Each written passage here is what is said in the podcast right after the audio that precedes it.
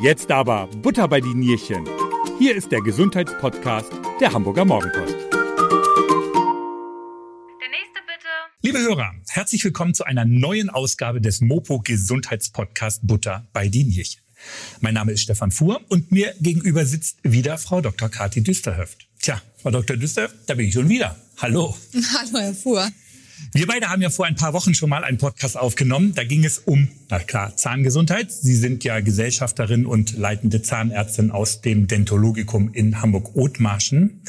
Also, wer wissen will, ob eine elektrische Zahnbürste besser reinigt als eine Handzahnbürste oder wie Karies entsteht und welche Wege es zu strahlend weißen Zähnen gibt oder ob es überhaupt welche gibt, der sollte sich den Podcast unbedingt noch einmal anhören, downloaden, anhören oder bestenfalls unseren Podcast abonnieren.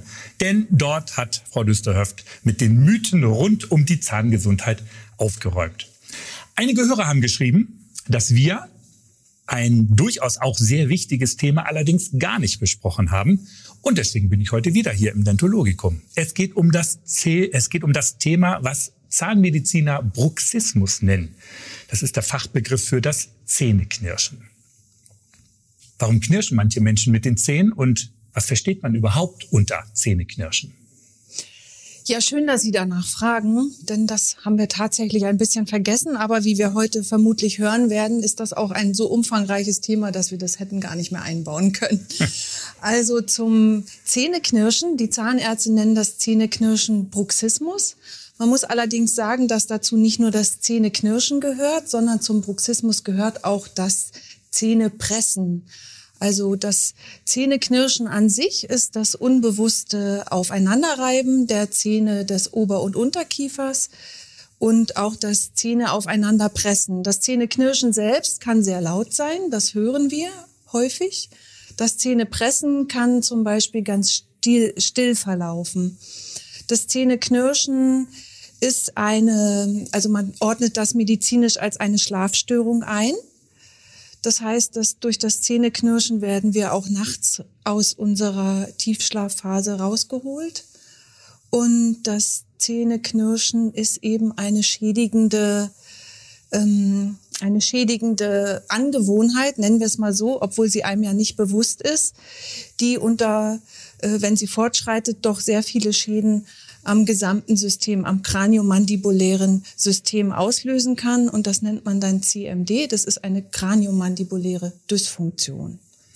Alleine der Name Bruxismus hört sich ja schon so martialisch an, ne? so, so ja. brutal irgendwie. Ne? Ja. Ich habe ich habe es gelesen, ich habe es mir vergessen aufzuschreiben. Das ist ja wahrscheinlich wieder aus dem Griechischen irgendwie Bruxismus. Wissen Sie noch, wie, wie, was die Übersetzung heißt? Sonst füge ich es in den Shownotes nachher ein. Ich lese dann auch noch mal nach. Ich glaube, Bruxen hat äh, weiß ich jetzt gar Bestimmt pressen oder Pressen, knirschen, oder reiben, irgendwas, sowas. Also mehr bedeutet es aber nicht. Ich glaube, pressen, reiben, äh, ja. das, das bedeutet. Ich weiß nur, dass es aus dem Griechischen kommt. Hört sich jedenfalls brutal an. genau, das ist ja auch brutal. Dazu muss man sagen, dass zum Beispiel beim Kne Zähneknirschen ungefähr mindestens zehnmal so viel Kräfte auf die Kieferknochen und Zähne wirken wie beim Kauen.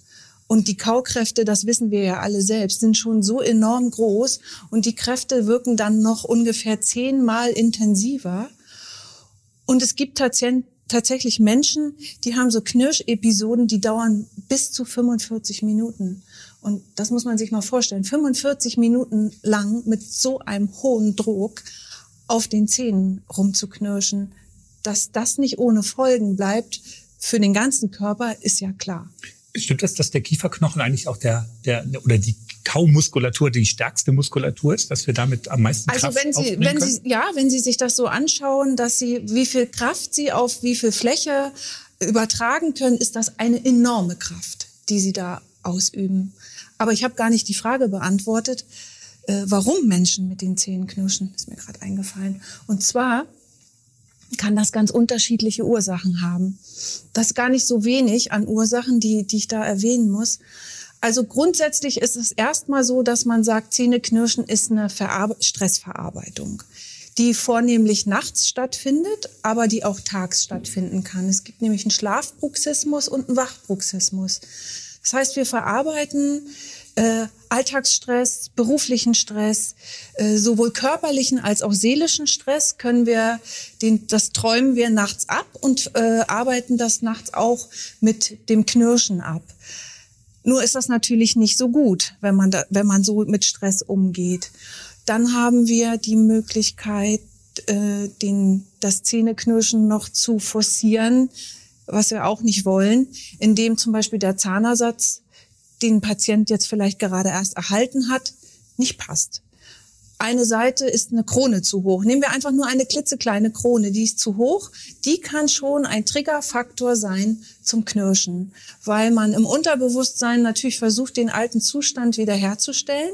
Dieser Mensch muss vorher nicht geknirscht haben, fängt dann allerdings an mit dem Zähneknirschen. Auch tagsüber, wie Sie gesagt haben? Tagsüber ist das ein unbewusstes Verhalten.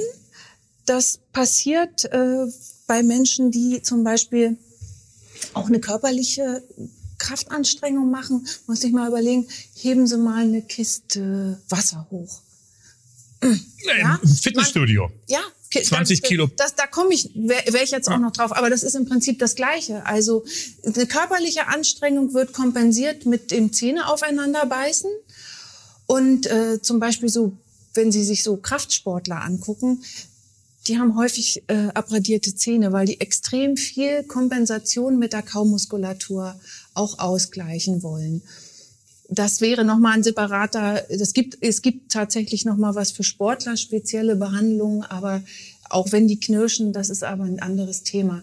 Auf jeden Fall, wie gesagt, Stress, zu hoher Zahnersatz, dann äh, Alkohol löst es auch Alkohol und Kaffee, man glaubt es kaum, aber Alkoholgenuss und Kaffee führt auch zu, zum Zähneknirschen.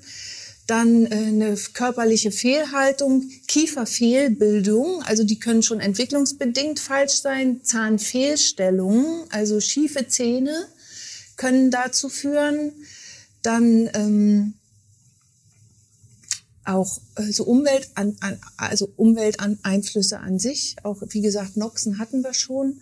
Und was ich auf keinen Fall vergessen darf, weil das ist ganz wichtig, Menschen knirschen mit den Zähnen unter anderem, wenn sie eine nicht erkannte Schlafapnoe haben. Da ist es allerdings genau anders. Finde die Schlafaussetzer, also die Diese Atemaussetzer. Atemaussetzer, Ja. also wenn jemand Atemaussetzer hat, dann hat er ja unter Umständen sekundenweise gar keine Atmung. Und der Körper will ihn aber am Leben erhalten. Deswegen fängt, dann, fängt er an, dann zu knirschen. Und da hat dieses Knirschen sozusagen eine Überlebensfunktion, weil er dann wieder angeregt wird zum Atmen. Es gibt Untersuchungen, dass man, wenn man diese Schlafapnoe behandelt, mit Geräten oder je nachdem, wofür der Patient jetzt in Frage kommt, dann hört auch das Knirschen wieder auf. Also da ist es zum Beispiel ein Alarmsignal. Knirschen ist aber sowieso ein Alarmsignal. Auch wenn Sie viel Stress haben, müssen Sie lernen, vielleicht den Stress besser abzubauen. Die Tiefschlafphasen werden gestört, Sie wachen auf, sind gerädert morgens. Aber da greife ich schon vor. Auf jeden Fall gibt es ganz viele Ursachen, warum Menschen knirschen. Und ähm, es ist auch so, dass der Unterkiefer, den muss man sich wie die Extremität des Kopfes vorstellen. Damit kann man eigentlich ganz gut sich so als Patient das auch vorstellen. Das ist eine Extremität, die hat auch noch zwei Gelenke. Wenn Sie die Arme vorstrecken und machen die Hände mal zusammen, dann haben Sie sowas wie den Unterkiefer. Und der hat ja enorm viel zu leisten. Und wenn wir da eben nicht vernünftig umgehen mit dem, haben wir einfach Folgeschäden, die sich auch weiter ausbreiten. Die beziehen sich nicht nur auf die Zähne. Jetzt verstehe ich auch, warum Sie im Vorgespräch gesagt haben, na so einfach und schnell zu beantworten ist das doch nicht. Ich hatte ja eine kurze Ja. Zeit gelobt, aber als ich, als ich dann drüber nachdachte, dachte ich, Ja. oh weia, das werde ich nicht halten können. Ja, ist, aber ist doch schön, großes, umfangreiches Thema. Kennen Sie Zahlen, wie viele Menschen eigentlich betroffen sind? Weil Sie jetzt, also Sie haben ja so viele Auslöser jetzt auch beschrieben, dann betrifft es doch sicherlich auch eine ganze Menge Menschen. Also da muss man auch sagen, dass es so grundsätzlich im Leben jeden Zweiten betrifft, der irgendwann eine Episode mal hat, wo er knirscht. Also das trifft tatsächlich auf jeden Zweiten zu. Das kann aber dann nur ein vorübergehender Zustand sein. Äh, also wenn Sie jetzt nur knirschen wegen einer zu hohen Krone und die ist dann weg, werden Sie wieder aufhören, ja? Also oder Stress, der, der sich jetzt beseitigt hat oder den Sie beseitigen konnten oder den Umgang, dann sind das Phasen, die sind nur kurzfristig, das ist nicht dauerhaft. Ansonsten betrifft es ungefähr 30 Prozent der Bevölkerung und ähm, also das ist Unterschied zwischen Männlein und Weiblein? Ja, Frauen, Frauen sind ein bisschen mehr betroffen. Mehr? Okay. Ja, ich meine Interpretation ist dahingehend, dass sie vielleicht, also das vermutlich evolutionsbedingt, dass sie eine höhere äh, Wahrscheinlichkeit haben, äh, die, auch nachts noch die Umwelt aufzunehmen. Das hat sicherlich was mit der potenziellen Kindererziehung zu tun. Und äh, ich glaube, dass der Schlaf nicht so tief und dann in, in der Phase mhm. knirscht man ja auch, mhm. würde ich sagen. Und nimmt es im Alter eher zu oder ab? Im Alter wird man offensichtlich. Also statistisch gesehen jetzt. Also im Alter oder? wird man offensichtlich ein bisschen ruhiger. Gelassener. Gelassener. Ja. Und dann hört auch das Knirschen etwas auf. Sie haben gerade eben gesagt, Knirschen hört man auch. Es ist also mhm. das nicht das Pressen, aber das Knirschen hört man auch. Das heißt also, wenn ich einen Partner oder Partnerin zu Hause habe, der sagt mir dann ja, Mensch, irgendwie du machst nachts komische Geräusche, wenn man jetzt aber alleine wohnt, woran merkt man, dass man Zähneknirscher ist? Sie hatten gerade eben einmal gesagt, man wacht morgens zum Beispiel wie mhm. gerädert auf, aber mhm. gibt es noch andere Symptome? Ja, also genau. Also man, es kann kaputt sein, wenn man morgens aufwacht. Die Kiefermuskulatur kann schmerzhaft sein, Kopfschmerzen, Nackenschmerzen, Rückenschmerzen. Das kann sich sogar richtig weit runterziehen, dass also die, die Muskulatur eben einfach wehtut oder so halbseitige Kopfschmerzen. Ein Indiz zum Beispiel ist es auch, wenn man dann merkt, dass, dass das Kiefergelenk knackt in dem Zusammenhang, dann würde man auch selber sagen, irgendwas stimmt da nicht da ist, äh, da ist irgendwas, das, das würde man schon, schon selbst auch merken. Wenn man in den Spiegel guckt und sagt, oh, meine Zähne sind ja, sehen ja irgendwie komisch aus, die sind ja abgeknirscht oder sie fühlen sich, wenn sie mit der Zunge rüberfahren, so ein bisschen fransig an, so ausgefranst. Das sind dann auch schon abgeknirschte Schmelzecken oder abgebrochen. abgerieben sozusagen. Ja, hm. ja das, das wird ja nicht plan abgerieben. Manchmal springt auch ein Stück aus oder sie haben sensible Zähne. Das ist, das ist immer ein Indiz. Das hat man sogar relativ häufig, dass Patienten kommen, die haben super gut gepflegtes Gebiss und haben freiliegende Zahnhälse, die ohne Entzündung freiliegen, wo man ja erstmal sich wundern würde, warum passiert das? Habe ich zu viel geputzt? Kann sein. Das kann man im anderen Podcast hören. Genau. Aber äh, in der Regel ist es tatsächlich so, dass da ein versteckter Bruxismus dahinter steckt. Ja, durch das, durch das Draufbeißen springen auch die Schmelzteile äh, raus und das am Zahnhals und dann geht das Zahnfleisch zurück und alles entzündungsfrei. Da muss man immer hellhörig werden. Aber wenn ich jetzt morgens mal mit Kniefer, äh, Kniefer, Kiefergelenksschmerzen aufwache, dann, dann ist es wahrscheinlich noch nicht so schlimm. Das wichtig ist, aber wenn es über einen längeren Zeitraum ist, dass ich dann zum Zahnarzt gehe. Ja, also dass wir alle mal irgendwie aufwachen und uns mal nicht so gut fühlen ja. und so, das ist ja menschlich. Nur wenn es dann doch so zunehmend ist, dass, dass es zu einer Belastung wird, muss ich auf jeden Fall beim Zahnarzt vorstellig werden und das auch explizit genau so ansprechen. Ich habe irgendwas, ich weiß aber nicht. Können Sie bitte mal gucken? Äh, ob, ich, ob ich knirsche oder ob ich eine CMD habe. Also CMD hatten wir ja eingangs schon erklärt. Ähm, und wenn der Zahnarzt dann da nicht so drauf einsteigt, äh, würde ich dann auch notfalls mal woanders eine zweite Meinung einholen, denn die Zahnmedizin ist so uferlos groß. Da muss nicht jeder alles perfekt können. Das haben wir ja auch im letzten Podcast geht, angesprochen. Das geht, ne? das geht auch heutzutage einfach ja. nicht mehr. Aber und wir haben ja beim letzten Podcast hatten Sie ja mit ganz vielen Zahnmythen ähm, ähm, aufgeräumt. Und ähm, als ich zu Ihnen gekommen bin und gefragt habe, Bruxismus kam als äh, Höreranfrage, bin ich bei Ihnen richtig oder gehe ich zum Kieferorthopäden, haben Sie gleich gesagt, sehen Sie, noch ein Mythos, mit dem wir aufräumen können. Nein, natürlich ist, gehört das zur Zahnmedizin. Ne? Genau. Also dass man würde jetzt erstmal so denken, ach, da gehe ich ja wie sonst zum Orthopäden, wenn ich irgendwas habe mit dem Rücken oder so, gehe ich da jetzt zum Kieferorthopäden, wenn ich was mit dem Kiefergelenk habe. Das ist leider nicht der Fall. Der Kieferorthopäde kümmert sich zwar um Zahnfehlstellungen, der kann auch das, der, der kann auch das Kieferwachstum beeinflussen, was natürlich dann im weitesten Sinne dazu führen kann, dass der Patient später vielleicht nicht knirscht oder keine CMD entwickelt. Aber das Therapeutische obliegt uns Zahnärzten. Ja, wir sind in der Regel auch spezialisiert. Es gibt spezialisierte Zahnärzte, die sich nochmal mit dem Thema beschäftigt haben. Da kommt man dann aber so in diese Rubrik richtig, äh, wo richtig rekonstruiert werden muss. Das, das machen wir auch. Also wo, wo komplett rekonstruiert werden muss. Da werden dann äh, Messungen gemacht. Das, das lernen wir aber alles in Zusatzqualifikationen und äh, sind aber im Studium auch im Prinzip sehr gut schon ausgebildet. Das ist unsere Aufgabe. Genauso da müsste man eigentlich wahrscheinlich auch den, den Hausärzten so den Tipp geben, wenn jemand kommt und sagt, ich habe so wahnsinnige Verspannungen jeden Morgen immer, dass er dann äh, die Kollegin dann gleich den zum Zahnarzt schickt, weil es könnte dann ja, es hängt, hängt dann nicht mit den Kopfschmerzen zusammen, sondern mit dem eventuellen Zähneknirschen. Dann. Ja, da, da, also da habe ich auch bei der Vorbereitung nochmal drüber nachgedacht, dass eigentlich schade ist, dass man äh, so interdisziplin interdisziplinär nicht so viel weiß darüber.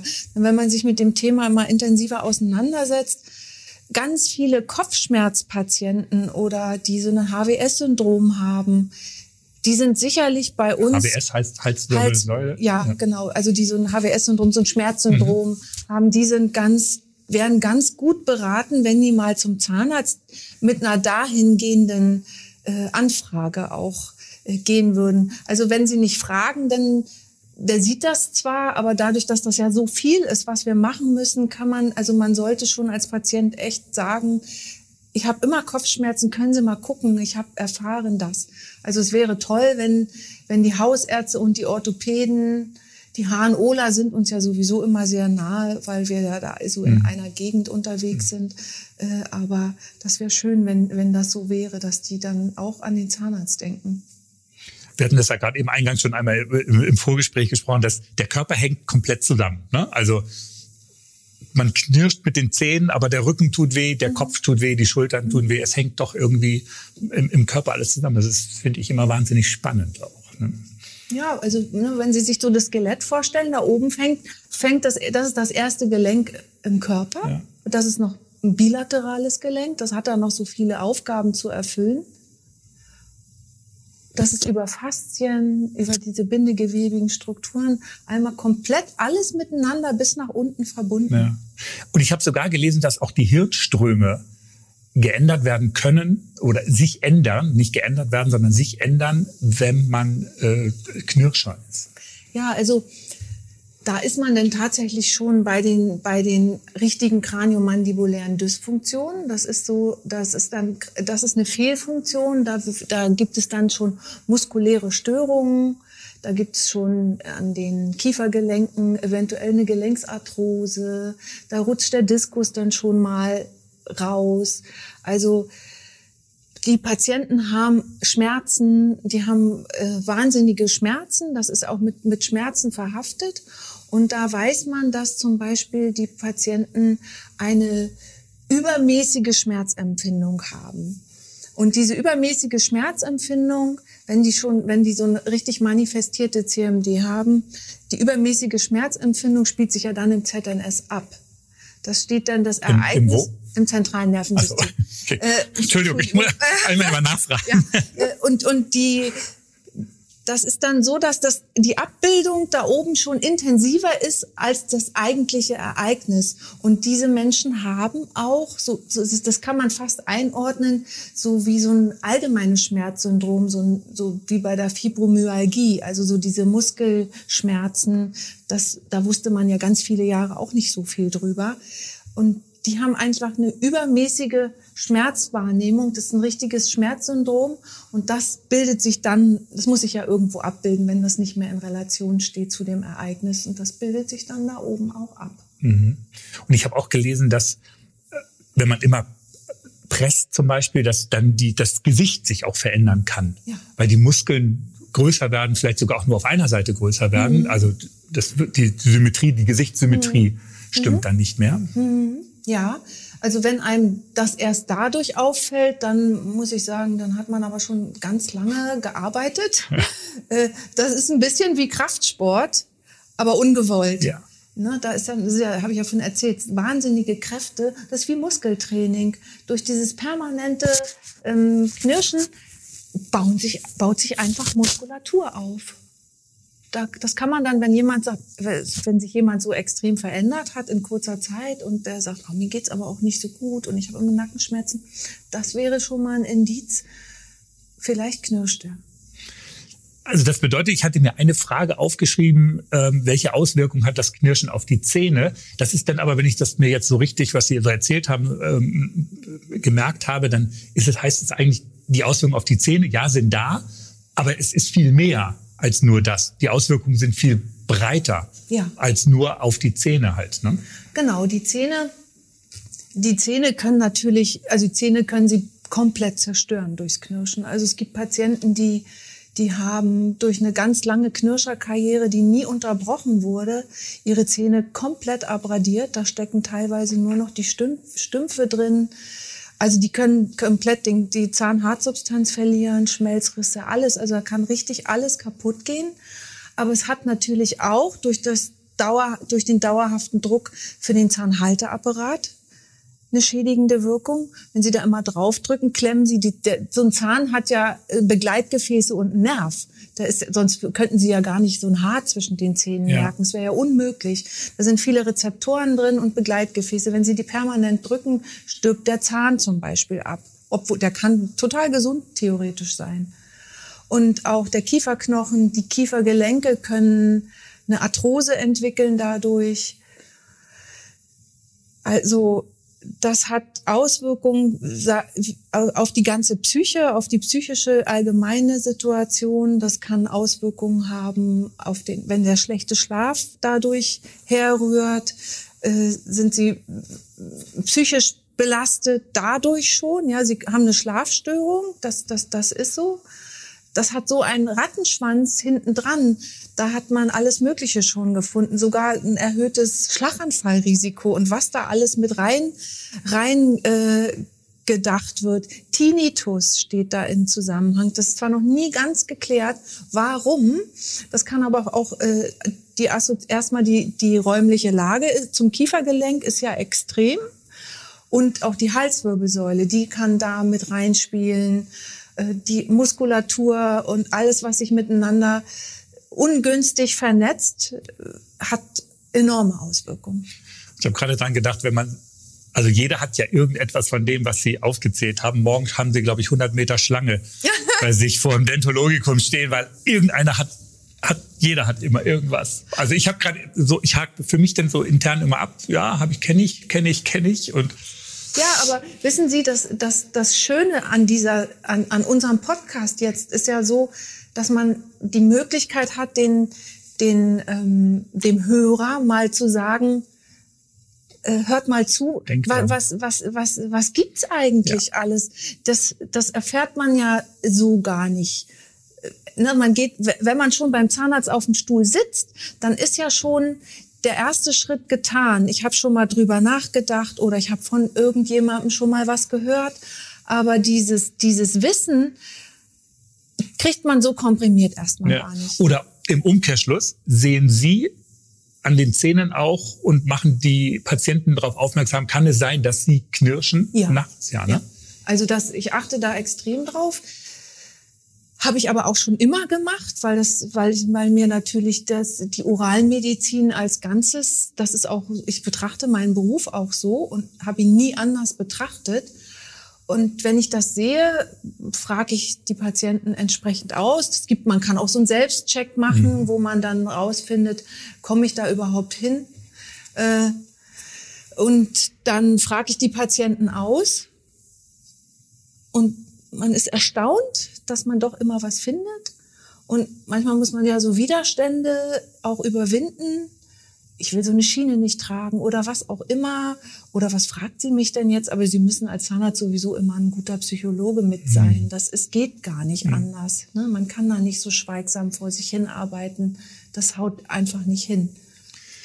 Das Schöne am Bruxismus ist ja auch, er ist behandelbar. Das Schöne. also man kann Schönes was, hat, ja. Genau. Also jetzt haben wir ja äh, ganz viel darüber gesprochen, was alles wehtun kann und was passieren kann. Aber man kann was dagegen tun. Das stimmt. Wie ist, wie sieht eine Behandlung aus? Da, also eine, eine Bruxismusbehandlung, es gibt keine, es gibt keinen absoluten Goldstandard, weil das sehr individuell ist. Weil, weil ja jeder Patient auch unterschiedliche Einflüsse hat, die man mitbehandeln muss. Aber die erste Hilfe, die, die sozusagen, die ich an den Tag lege und die wahrscheinlich der Rest meiner Kollegen auch so machen, ist, dass der Patient eine Schiene bekommt. Erstmal bekommt er eine ganz einfache Schiene für die, die muss nicht mal abgestimmt sein auf, auf die eigentliche Bisssituation, sondern erstmal bekommt er eine Schiene, dass er aus dieser Situation rauskommt nachts. So, dass, dass, dass er nicht mehr die Möglichkeit hat, so zu pressen, das passt nicht mehr. Er, er kann nicht, er, der Kiefer ist beweglich, er kann sich da nicht festfangen drin. Das, das macht man als allererstes. Und dann gibt es aber ganz genaue Untersuchungen, die sind umfangreich. Man, man kann ihn, man untersucht ihn klinisch, das mache ich auch. Ich gucke mir den Biss an, wie, wie, wie, was ist da überhaupt, macht, kontrolliere die Bewegungen der Kiefer, kontrolliere die Kiefergelenke, knacken die, all diese ganze Sachen lässt man einfließen in seine Therapie. So, wenn man so eine Schiene hat und das, er sagt, es geht erstmal ganz gut, parallel Physiotherapie verschreiben, denn die Muskulatur, es nützt ja nichts, wenn ich einen Zustand manifestiere, ne? zwar ein bisschen Abstand, aber ich manifestiere den, sondern parallel gibt's eine Physiotherapie. Und äh, Für die Kiefergelenke? ja, für, den Kiefergelenk, für die Kiefergelenke und für die Kaumuskulatur. Also die fassen auch in den Mund rein, die Physiotherapeuten, und äh, gucken, wie die Kaumuskulatur da reagiert. Meist wird auch die Nackenmuskulatur mitbehandelt. Und ein, Physiotherapeut, der sich da mit dem Thema auskennt, der sieht auch, was da statisch sonst noch, noch äh, zu machen ist. Eventuell wird das dann nochmal eine größere Physiotherapie. Aber auf jeden Fall damit. Und dann fängt man an, die Schienentherapie zu individualisieren. Da vermisst man den Schädel. Das sind sehr aufwendige Verfahren. Und dann kriegt ein Patient genau für ihn die passende Schiene. Und man bestellt ihn regelmäßig ein, guckt, fragt, wie es ihm geht, ob sie hilft, muss sie nochmal nachkorrigieren. Und wenn zum Beispiel so ein ganz fortgeschrittener Bruxismus da ist, der schon zur Zerstörung der Zähne geführt hat, rekonstruiert man das. Ich rekonstruiere zum Beispiel auch ganz kleine Defekte schon, weil ich möchte das am Anfang unterbinden und nicht nicht äh, erst, wenn es wirklich schon so, ich, ich möchte einfach die Zähne schützen. Erstmal ist es optisch schön, ist vom Gefühl her schön, alles wieder glatt. Und es, ich habe rechtzeitig einen Schutz angelegt. Und dann gibt's eine passende Schiene und dann hält das auch. Aber wenn ich mir das so vorstelle, dass ich jetzt so eine Schiene, ist die nur an einem Kiefer oder beide?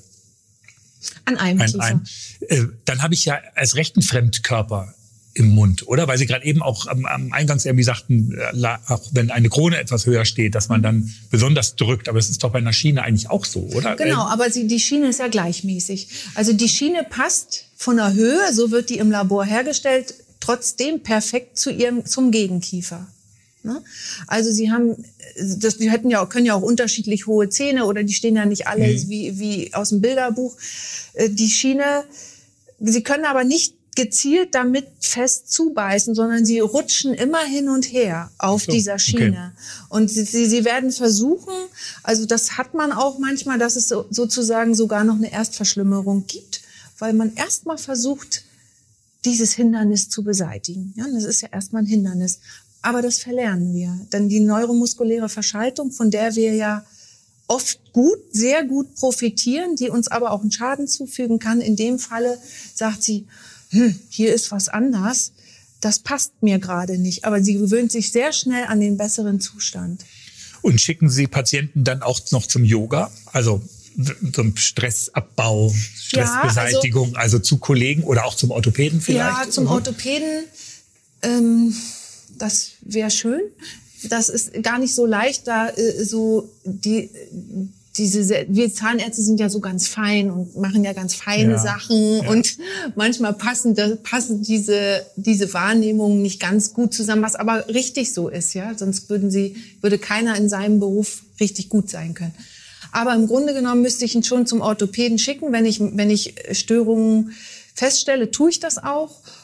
Oder auch, ähm, auch zum Psychologen. Ja, eine begleitende Therapie ist oft sehr sinnvoll. Yoga, Sport. Wir haben ja, ich, ich stelle auch fest, dass wir eine, durch diese Corona-Pandemie eine Zunahme haben. Die Menschen haben vermehrt Stress und das baut sich tatsächlich auch tagsüber, wenn die am, am Rechner sitzen, dann müssen sie noch Homeschooling machen. Das bauen die tatsächlich auch tagsüber schon über ihre Zähne ab. Ja, die Haltung, nicht ins Fitnessstudio gehen können. All das, was wir eigentlich brauchen, damit wir gesund bleiben, ist ja im Moment ein bisschen eingeschränkt. Ja. Und das stelle ich Ja. leider fest. Also mit einer Schiene kann man natürlich erstmal das Symptom behandeln, Genau. aber die Ursache ist dann doch etwas. Die Ursache ist umfangreicher und ganz wichtig ist, dass der Patient auch da mitspielt. Ja, Also der muss sich auch selbst beobachten und sagen, na, da, haben Sie recht, das stimmt oder kann es auch das? Und alle Fragen, immer alle Fragen stellen, kann es auch das sein oder das? Also äh, kein, kein Arzt ist genervt, also sollte jedenfalls nicht, wenn man Fragen stellt, weil nur, wir sind ja auch Detektive, wir müssen ja auch rausfinden, was ist eigentlich los. Und wenn man Bruxismus jetzt nicht behandeln würde, also aus unterschiedlichen Gründen, der Patient hat keine Lust oder der Patient kommt gar nicht erst, weil er denkt, oh, meine Kopfschmerzen morgens, ja, die habe ich nur schon zehn Jahre, nun habe ich sie auch noch ein bisschen länger. Naja, das, das, das führt dann, ja, wie gesagt, zum, zum Zahnverlust, auch zum Höhenverlust. Wenn Sie die Zähne verlieren, verlieren Sie ja auch den Abstand zwischen Ober- und Unterkiefer. Da ist, da gibt es keine, keine ähm, Position mehr, die einen natürlichen Stopp setzt. Damit haben Sie eine Positionsveränderung der Kiefergelenke. Also Sie können massive Schäden haben in den Kiefergelenken, Kiefergelenksarthrose. Kiefergelenke kann man auch heute noch nicht so toll ersetzen. Also operativ haben wir da auch große Probleme. Wir versuchen das wirklich funktional zu lösen. Also wenn man das nicht behandelt und das wirklich eine schwerwiegende Erkrankung ist,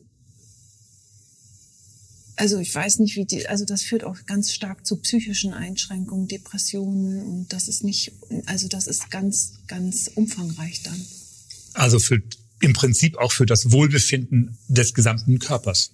Ja. Da haben wir es wieder. Alles Ja. hängt in Ja. irgendeiner Form zusammen. Ne? Ich sag ja, die Extremität des Kopfes und wenn man das sich ein bisschen so, also das finde ich so ein schöner Vergleich, wenn man das, sich das so überlegt, dann sagt, ja, okay, da geht's los. Ist ja auch der Be Beginn des Verdauungstraktes, wenn sie nicht richtig kauen können und da, da, da spielt sich ja auch schon viel in der Mundhöhle ab. Ja. Wenn sie nicht gut kauen können oder weil sie ihnen die Zähne wehtun und sie schlucken das so runter, da fehlt schon ein, gewisser Prozess. Auch im, im Monologe sp spielt sich extrem viel in der Mundhöhle ab. All das, deswegen soll, sollten wir gucken, dass wir die möglichst gesund halten. Umfanglich. Und mit einer kleinen Schiene kann man das alles beheben. Naja, nicht Also, alles. naja, Also man kann mit einer Schiene alles erstmal beginnen zu beheben. Dann gibt's individuelle Schienen. Es gibt so viele Schienen. trage ich die eigentlich nur nachts oder auch rund um die Uhr? Also es kann sein, dass man ihnen eine Schiene herstellt, die sie auch tagsüber tragen. Das gibt so Zentrikschienen, da positioniert, da, da, das kann man alles messen. Wir können das alles messen am Schädel. Da positioniert man ihren Unterkiefer genau mittig, dass die Kiefergelenke richtig stehen zum Beispiel. Und das würden sie erstmal selbst nicht einnehmen, diese Position. Und mit so einer Schiene zwingt man sie dazu und tagsüber zwingt man sie da auch rein. Und irgendwann, wenn sie die dann haben, kann man zum Beispiel den Zahnersatz so rekonstruieren, dass sie die automatisch halten. Dann bräuchten sie tagsüber keine Schiene mehr. Aber das ist dann schon wieder Therapie, die ist individuell. Kann man mit einer Schiene essen? Ist mir jetzt spontan eingefallen, weil ich gerade, wo Sie sagten, so tagsüber dann. Also ich muss Ihnen sagen, essen, aber, äh, kann man versuchen, aber ist macht- nicht so gut. Ist nicht gut, nee. Aber Okay. es gibt wirklich, ähm, es gibt tatsächlich solche Indikationen, wo man sagen muss, die müssen auch damit essen. Die gibt es auch. Aber die sind normalerweise sind die Schienen zum Rausnehmen. Die sind zum Rausnehmen. Ja. Und muss zum Zähneputzen muss ich die Zähneputzen auch. oder ich meine, man, man lispelt ja auch damit. Wenn ja. man so, so wenn, wenn das eine dicke Schiene ist, können sie auch nicht richtig gut sprechen. Wenn sie natürlich irgendwas haben, wo sie viel sprechen müssen und sie versteht keiner, ist ja auch ungünstig. Dann muss man die vielleicht auch mal rausnehmen. Aber im Grunde genommen, also tagsüber zum Stressabbau wenn man einfach am Rechner sitzt und keine große Kommunikation führen muss, ist auch super. Ich persönlich trage auch eine Schiene. Ich arbeite offensichtlich auch recht viel ab nachts. Mhm. Und wenn ich sie nicht trage, fühle ich mich ganz unwohl. Und ich trage sie, trage sie auch tagsüber und ich sage das auch meinen Patienten. Keine Sorge, ich bin sehr, ich weiß, wovon ich rede. Mir geht's echt besser damit. Könnte eigentlich auch Kaugummi helfen? Zum Stressabbau hätte ich jetzt so gedacht. Nee, genau. Nee. Da, gut, dass Sie das sagen. Zu viel Kaugummi kauen kann sogar Bruxismus auslösen. Ach, okay. Ja. Also Kaugummi kauen ist überhaupt nichts zum Stressabbauen, weil sie dadurch wieder die Kaumuskulatur zum Kauen anregen. Noch mehr komprimieren, noch mehr Druck rein. Kaugummi kauen ist nicht gut. Es gibt so für den Notfall so Equalizer, die kann man auflegen. Das sind so Gelkissen für den für die erste Hilfe, wenn das jetzt jemand hört und sagt, oh was ich, oh, ich bin jetzt irgendwo ja in Quarantäne und kann nicht hin, dann kann man die auch online irgendwie bestellen. Mhm. Das sind so auf sind so ähm, Gelkissen, die kann man erstmal auflegen, damit die Zähne ins Weiche beißen. Aber Kaugummi kauen, ähm, nein. Beim letzten Podcast haben wir auch haben Sie auch schon gesagt, Kaugummi kauen ist nicht gut. Da ging es allerdings um Zahnpflege, um. Na ähm, doch, der war schon gut, aber der ersetzt nicht die Zahnbürste. Wir hören alle den Podcast nochmal nach. Frau Dr. Düster, herzlichen Dank für das Gespräch. Sehr gerne. Wenn wieder ein Hörer eine Frage hat, komme ich nochmal wieder, oder? Das dürfen Sie gern. Liebe Hörer, auch Ihnen herzlichen Dank, dass Sie wieder zugehört haben. Gesundheitsthemen lesen Sie, Sie wissen es mittlerweile, immer sonnabends in Ihrer dicken Mopo am Wochenende.